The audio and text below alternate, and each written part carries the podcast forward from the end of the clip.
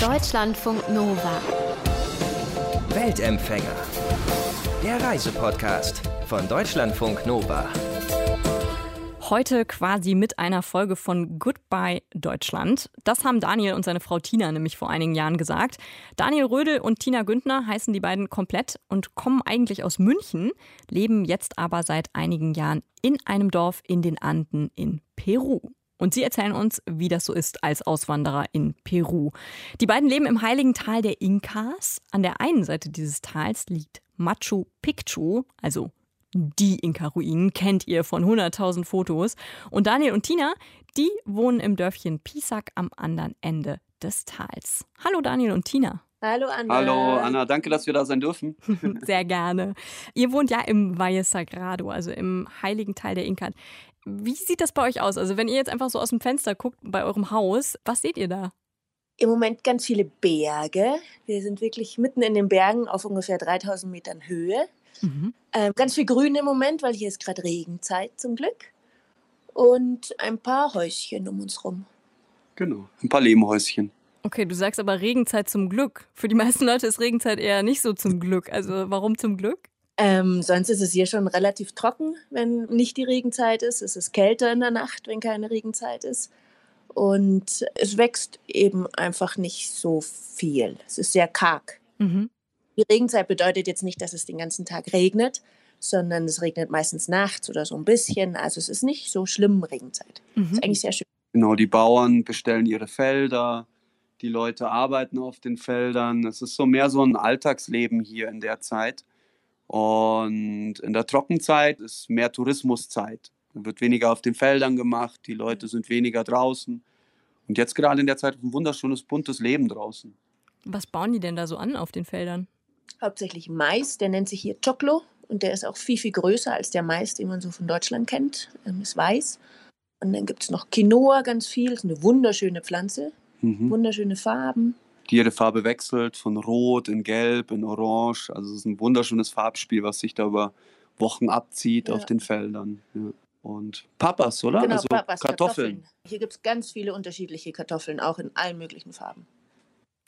Und ist es tatsächlich eine mh, mm, Gegend, in der auch viele Bauern wohnen? Oder was ist Pisac, also wo ihr wohnt, dieses Dörfchen oder diese Stadt? Was ist das für ein Ort? Wer wohnt da so und wie groß ist das?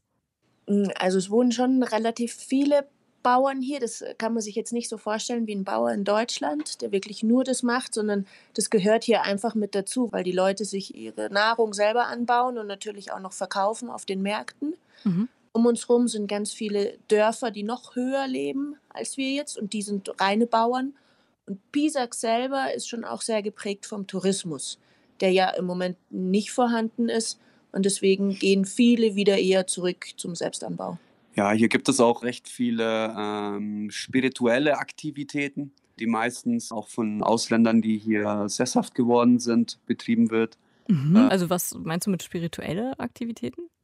So Gottesdienste ja, hier, oder sowas? Oder? So, yeah. so in der Art. Also man muss sich vorstellen, hier wohnen auch recht viele Hippies. und, und Aussteiger auch und ja, die interessantesten Leute. Und die betreiben hier Schamanismus, spirituelle Rituale, Selbstheilungen, Selbstfindungen. Hier gibt es Yogakurse, hier gibt es Reiki-Kurse. Also hier gibt es wirklich alles. Alles für Seele und Geist wird hier angeboten. Ja, und ein ganz großes, das nennt sich Ayahuasca. Das ist so eine Medizin, eine Pflanze, eigentlich aus dem Urwald kommt die. Und es gibt so Ayahuasca-Zeremonien. Mhm. Ist Ayahuasca nicht diese, ist das nicht das, wo man so fürchterlich von brechen muss, wo man so Halluzinationen bekommt und fürchterlich von brechen muss, was auch in diesen Schamanismuszirkeln genommen wird und was, glaube ich, in letzter Zeit bei, in Anführungszeichen, westlichen Leuten so super in geworden ist, glaube ich, ne? dass man daran genau. teilnimmt. Genau, Ayahuasca und San Pedro heißt der Kaktus. Genau, und das ist hier toleriert. Wir selber betreiben das nicht, um vorweg zu sagen. Sehr gut, guter Hinweis. Ja, wir sind nicht deswegen hier. Wir stehen dem Ganzen auch ein bisschen kritisch gegenüber, dadurch, dass das hier ein Tourismusmagnet geworden ist. Also man kann sich das ähnlich vorstellen wie in Amsterdam, äh, Holland, der Marihuana-Tourismus, mhm. mutiert es hier langsam auch zu einem Ayahuasca-Tourismus. Genau. Und es wird viel Umsatz hier damit gemacht. ja. Ja, ich glaube, ich habe mal was darüber gelesen, dass das eben auch zwiespältig ist, weil das eben tatsächlich auch kulturelle alte Rituale sind, Genau. Richtig, genau. genau. Hier gibt es schon Schamanen, die kommen aus dem Urwald, also im Norden von Peru, die das wirklich von ihrer Familie über Generationen weitergegeben haben. Und äh, dann kommen halt hier die Gringos, nennen sie uns hier eigentlich, die sich das aneignen in irgendwie ein, zwei Wochen Kursen und dann an Touristen weiterverkaufen zum Irregeld. Hm. Ihr habt jetzt eben schon gesagt, es kommen viele Touristen einmal wegen Ayahuasca sicherlich, aber ihr habt auch Ruinen da, ne? Also ich Ah, meine nicht Ja. Machu Picchu, was wahrscheinlich alle kennen, sondern ihr habt in Pisa Ruinen, ne? Genau, Genau. die sehen wir auch gerade von hier. Genau, ist ein ehemaliger Inka-Militärstützpunkt und auch wie ein kleines Dorf für Militärangehörige. Das ist oben auf dem Berg gegenüber von uns. Das sehen wir sogar gerade jetzt von hier. Genau, und da gibt es auch Ritenstätten, Wohnhäuser oben und natürlich auch Nahrungsmittellager, alte. Viele sagen, es ist beeindruckender als Machu Picchu. Und das heißt aber im Moment habt ihr wirklich gar keine Touristen wahrscheinlich da, ne? Äh, wenige. Wenige, also im Ausland ganz wenige, aber es fängt so ein bisschen der Lokaltourismus an, Mhm. weil in Lima und Cusco die Situation ganz, ganz anders ist als jetzt hier bei uns in Pisac.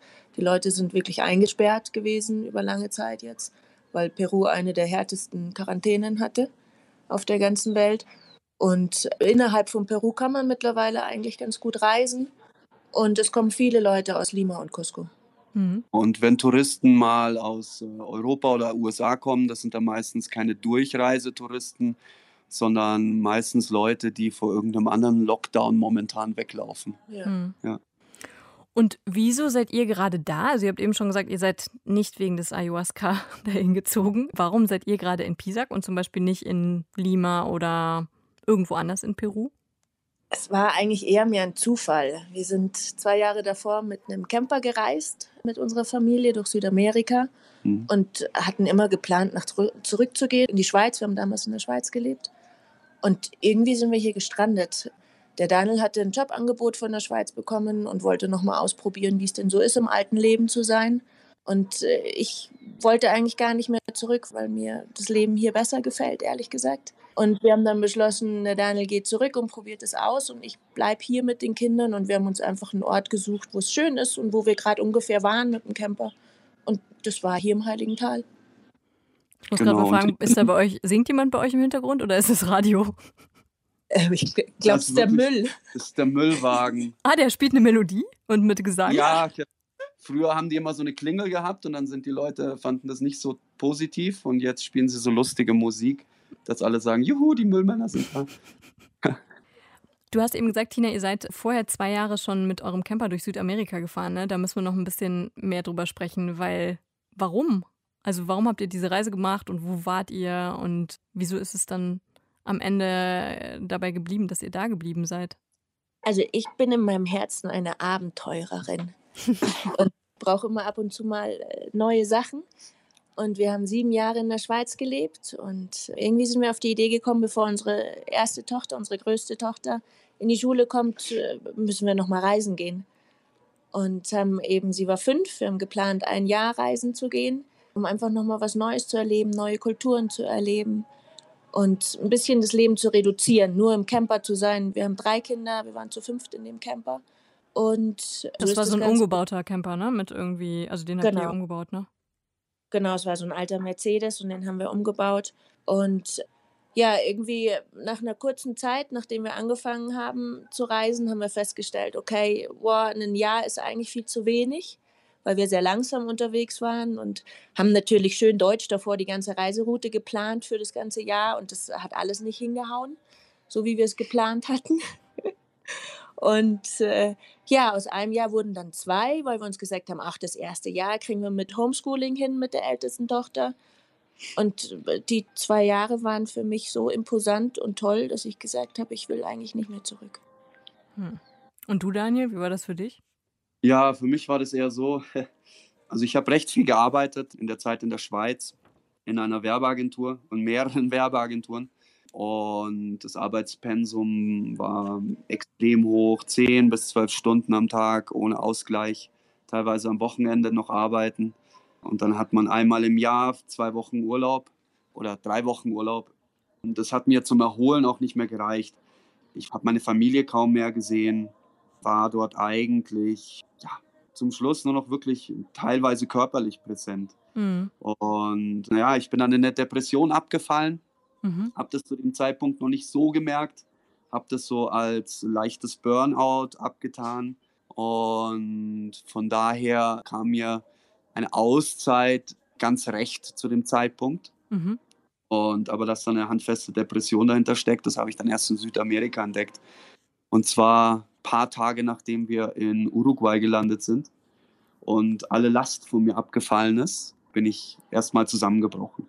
Und das Ganze hat dann auch ein halbes Jahr gedauert, sechs Monate, um mich äh, einigermaßen wieder aufzupäppeln, dass ich reisefähig bin. Mhm. Das war mhm. natürlich auch so nicht der Plan. Aber im Endeffekt ist das alles gut, so wie es gekommen ist und alles richtig, so wie es gekommen ist. Äh, wer weiß, wie das geendet wäre, hätten wir diesen Schritt nicht gewagt. Ja. ja. ja. Hm, das ist ja mit so psychischen Sachen auch manchmal so, dass man durchhält, durchhält, durchhält und dann, wenn die Ruhepause kommt, dann bricht alles zusammen. Ne? Der Körper genau. mobilisiert irgendwie alles noch und dann, wenn die Ruhepause kommt, dann merkt man, es geht nicht mehr. Genau. Hm. Ja. Und habt ihr das mal bereut, dass ihr da geblieben seid? Habt ihr mal gesagt, boah, in Deutschland, es war so schön? nee, ich, ich noch nie, ehrlich gesagt. Vor allem jetzt zu Corona-Zeiten. Wir haben hier alle Freiheiten wir leben wie in einer kleinen Blase natürlich, aber wir sind hier oben in unserem Bergdorf und uns geht's super. Ich denke schon manchmal nach, wenn so Situationen kommen, die ungeplant sind oder schwierig sind oder ein paar Hindernisse. Ich meine, das Leben ist jetzt hier auch nicht nur ein Rosengarten.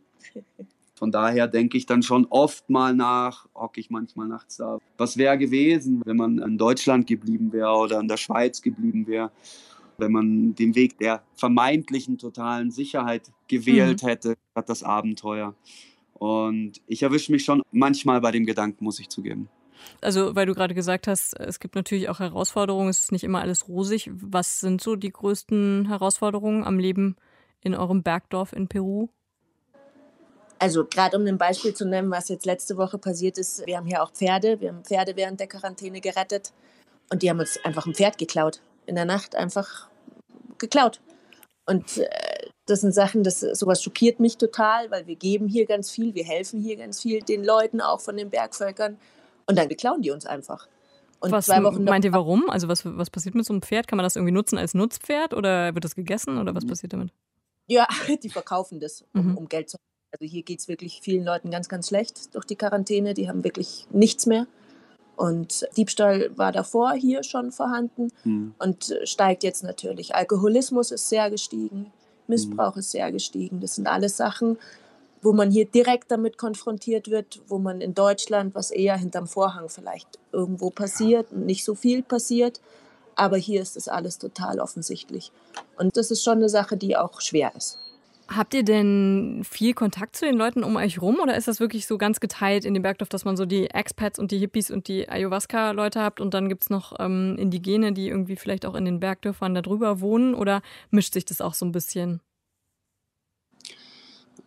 Also bei uns mischt sich es eigentlich, in unserem Fall jetzt. Es gibt bestimmt Leute, die bleiben in ihren Gruppen, vor allem die Ausländer. Mhm. Ja, ich auch ab. Aber wir dadurch, dass wir eben dieses Refugio Colorido mit den Pferden haben und auch Pacabamba, also unsere Firma, die wir hier aufgebaut haben. Dadurch haben wir eigentlich mit allen möglichen Schichten, mit allen möglichen Leuten was zu tun. Und das ist auch das Schöne dran. Genau, weil wir stellen zum Beispiel jetzt bei unseren Projekten jetzt nicht die Leute nur als äh, Hilfskräfte an, sondern wir arbeiten wirklich mit den Leuten hier zusammen.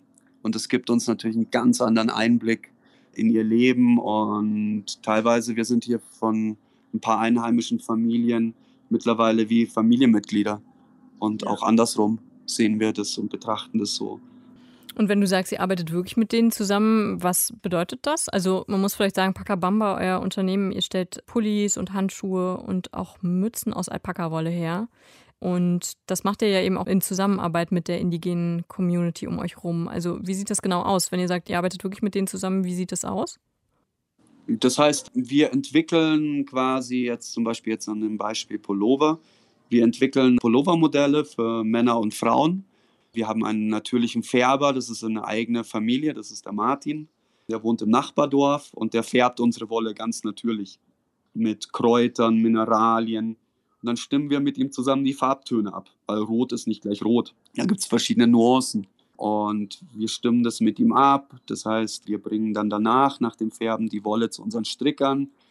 Dann haben wir auch noch äh, handgestrickte Ware.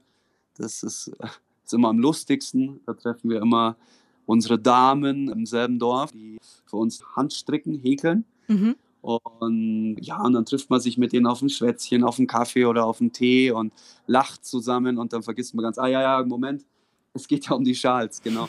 Und wieder zurück zum Thema. Die stricken auch dann zu Hause. Unsere Damen stricken ganz gern, wenn sie Radio hören und Musik hören und Fernsehen gucken. Zum Beispiel. In Deutschland oh. ja auch viele so abends auf dem Sofa oder so. Ja, ne? ja genau, so genau. kann man genau. das sich auch vorstellen, genau. Und ja, unsere Stricker haben alle Familien, mit denen wir auch befreundet sind. Und uns ist halt wichtig, Family First. Ja. Und auch wenn, wenn Feste sind, Geburtstagsfeste ja. oder sonstige Feiern hier, hier gibt es ganz viele traditionelle Feste, da sind wir quasi jetzt nicht eingeladen als Chef von denen, sondern wir sind Freunde, wir sind mhm. Paten von Kindern, von den Familien. Und das ist wie eine große Community eigentlich. Ja, und sprecht ihr dann eigentlich Spanisch oder sprechen die Quechua oder was äh, sprechen die um euch herum? Ähm, äh, gute Frage. Manche Spanisch, manche aber auch nur Quechua. Hm, die ältere Generation ja. meistens. Ja. Wir können mittlerweile so ein paar Brocken, weil unsere Kinder das auch in der Schule lernen. Die haben Quechua-Unterricht. Aber es langt bei weitem nicht zu einer Konversation. Kannst du mal ein Wort sagen auf Quechua? Ari heißt ja.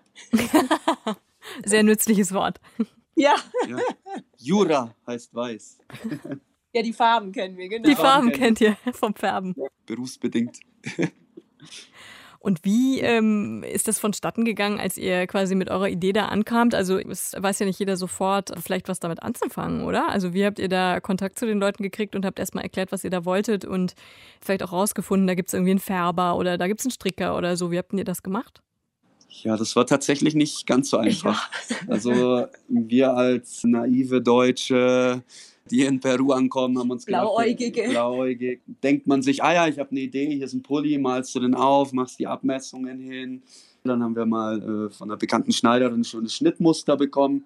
Tja, und dann gehst du los und suchst dir jemanden, der stricken kann. Nach etlichen total queren Modellen, Pullymodellen und nach zwei Jahren die dann ins Land geflossen sind. Partnern in Deutschland, die dann auch abgesprungen sind, weil sie die Nerven verloren haben. Wir auch schon ziemlich nervlich. Am Ende haben wir dann durch einheimische Kontakte, also eine gute Freundin, die hat sich unser dann angenommen und hat uns wirklich einen sehr guten Stricker empfohlen, mit dem wir heute noch zusammenarbeiten, der das Zentimetermaß kennt und nicht ja, nur nicht nur die Finger, nicht nur in Inka-Maß den Fingern misst. Ist es normalerweise äh, so, dass die sagen irgendwie zwei Finger kürzer, zwei Finger länger? Ja, also das kennt man auch aus Ägypten her. Das ist aus äh, ganz alten Kulturen. Das, das, das erste Einheitsmaß, glaube ich, ist der Dedo der Finger. Bloß der Dedo der Finger ist bei jedem anders dick und groß. Und ja, aber für den deutschen Markt muss es schon recht genau sein. Deswegen haben wir jetzt, ja, jetzt momentan es hat zwei Jahre gedauert, bis wir ein wirklich produktionsfähiges Team aufstellen konnten. Jetzt haben wir eben schon ein bisschen drüber gesprochen, auch dass die Leute um euch herum einmal unter Corona jetzt natürlich noch mehr gelitten haben, aber auch so, dass die Situation nicht so super ist. Ne? Also man kennt das auch aus anderen lateinamerikanischen Ländern, dass die Indigenen oft auch ja mit Landraub zu tun haben oder dass sie wenige Rechte haben. Ist das in Peru auch so? Ja, teilweise schon, ja. Es ist so, dass die Landbevölkerung, die Indigenen nicht als so ähm, als fortschrittlich angesehen werden in ihren Ansichten. Also sie haben kleinere Felder, verwenden seltener Gifte, um die Parasiten klein zu halten auf den Feldern. Sie benutzen weniger innovatives Plastik. So ist die Ansicht der Leute hier. Ja? Also so, sie benutzen noch Tonkrüge. Bestellen ähm, ihre Felder nicht mit dem Traktor, sondern mit Ochsen. Genau. Ich sehe das genau gegenteilig. Ich sehe, dass sie sich da was bewahrt haben und ganz viel hier zum Umweltschutz beitragen. Und hier wird aber alles das als weniger fortschrittlich angesehen. Ja, hier ist halt im Moment so Plastic Fantastic eigentlich bei den Leuten, die denken, dass, dass sie fortschrittlich sind. Wie bei uns vor 60 Jahren. Ja. Genau. Also das heißt einfach Plastiktüten überall wahrscheinlich und äh, ja. Ah. ja. Genau, zum Beispiel in den Bergdörfern, hier bei den Einheimischen, gibt es in ganz vielen Dörfern gibt's Plastiktütenverbot. Die haben ja auch kleine Geschäfte und die verkaufen dir nichts in Plastiktüten. Machen Ja, die das oder- bewusst aus Umweltschutz oder ist das einfach, weil die nicht so viele haben? Oder? Nee, ist Nee. bewusst. Nee, weil sie sagen, sie leben viel mehr von der Natur als hier jetzt in den größeren Städtchen, die Leute. Ich hatte mal so ein Gespräch mit einem, der hat ein super Beispiel gebracht. Der hat auch gesagt, ja, selbst der dümmste Hund pinkelt nicht in seinen eigenen Napf. Als wir über das Thema Umweltgifte auf den Feldern gesprochen haben und die dann ins Wasser, ins Trinkwasser gehen. Ja, und man muss auch sagen, hier ist ein ganz großer Begriff die Pachamama, also das ist die Mutter Erde auf Deutsch. Und das ist so das, das größte Heiligtum, das die indigene Bevölkerung hat. Die Pachamama und die Apus, das sind die Götter, die in den Bergspitzen wohnen. Und daran glauben die ganz, ganz fest und die heiligen sie sehr und die, um, um die kümmern sie sich auch sehr. Ja. Und die Pachamama, die große Mutter, ähm, gibt es da auch irgendwie Feste oder so, bei denen die verehrt wird oder irgendwie sowas? Habt ihr sowas schon mal mitbekommen? Unglaublich viele. Ja. ganz viele. Das ganze Jahr durch. Es gibt das Aussaatfest. Da werden äh, die ersten Maiskörner in den Feldern gesät. Da wird dann quasi der Maiskorn in die Erde gesteckt und etwas Chicha, das ist das Maisgetränk, das leicht gegorene, leicht alkoholische Maisgetränk hier. Schmeckt es so wie, wie Bier? Oh, äh, Äh, ich finde äh, Jetzt hast du uns erwischt. Ich finde es sehr gewöhnungsbedürftig. Es schmeckt so leicht sauer und gegoren. Und man denkt irgendwie so, ja, man hat irgendwie so ein Getränk erwischt, das jetzt leider ein bisschen zu lang in der Sonne gestanden ist. Man gewöhnt sich nach ungefähr zwei Jahren einigermaßen dran. echt, ich nicht. Ja? Nein. Wie so ein abgestandenes Radler? Schlimmer. Oh, schlimmer, Hm. schlimmer. Okay, aber, Aber dieses Maisgetränk wird bei diesen Ritualen verwendet. Genau, Genau. und auch sonst. Wenn, wenn Ja. die, die Arbeiter zum Beispiel hier trinken das, wenn sie Pause machen. Und es geht immer ein Schlückchen erstmal an die Pachamama, bevor man selber trinkt. Genau. Das wird immer auf die Erde geschüttet, so ein Schluck. Schöne Rituale. Ähm, ich könnte noch sehr, sehr lange mit euch über alles Mögliche reden, aber wir haben gar nicht mehr so viel Zeit. Also vor allem natürlich die große Frage nach der Zukunft. Also was meint ihr? Bleibt ihr da in eurem Bergdorf? Ich ich glaube, also bis die Kinder so aus dem Gröbsten raus sind, sag- sagt man ja immer, denke ich schon, ja. Man weiß natürlich nie, was passiert, also so, sowieso heutzutage nicht. Hat man keine Ahnung, was in Corona-Zeiten passiert. Aber wenn es so weitergeht, wie es im Moment ist, denke ich schon, ja. Auch Pacabamba können wir hier nicht allein lassen. Also man muss wirklich vor Ort sein, um, um sowas zu machen. Gehört euch denn eigentlich euer Haus da? Also könnt ihr da auf jeden Fall wohnen bleiben? Also wir haben es gemietet, Mhm. äh, aber wir hoffen ja. Ja. Aber weiß man auch nie. Das ist eben so, dass hier so ein Vertrag hier, der, der ist natürlich auf dem Papier vorhanden, aber keine Ahnung, weiß man nie. Würdet ihr denn eigentlich anderen Auswanderern Mut machen? Also würdet ihr sagen, macht's einfach? Ja. Ja. Also es ist definitiv nicht was für jeden, aber für jeden zum Probieren auf jeden Fall. Gut, ich wünsche euch auf jeden Fall alles Gute, sowohl für euer Projekt als natürlich auch für das Leben da. Vielen, vielen Dank. Vielen Dank. Wir wünschen euch dasselbe. Ganz liebe Grüße nach Deutschland. Juhu. Ja, Grüße von Tina und Daniel. Tina Güntner, Daniel Rödel. Die beiden winken euch quasi zu aus ihrem Bergdorf Pisac in Peru. Da leben sie mit ihren drei Kindern und Pferden und Hunden und Katzen. Deutschlandfunk Nova. Weltempfänger.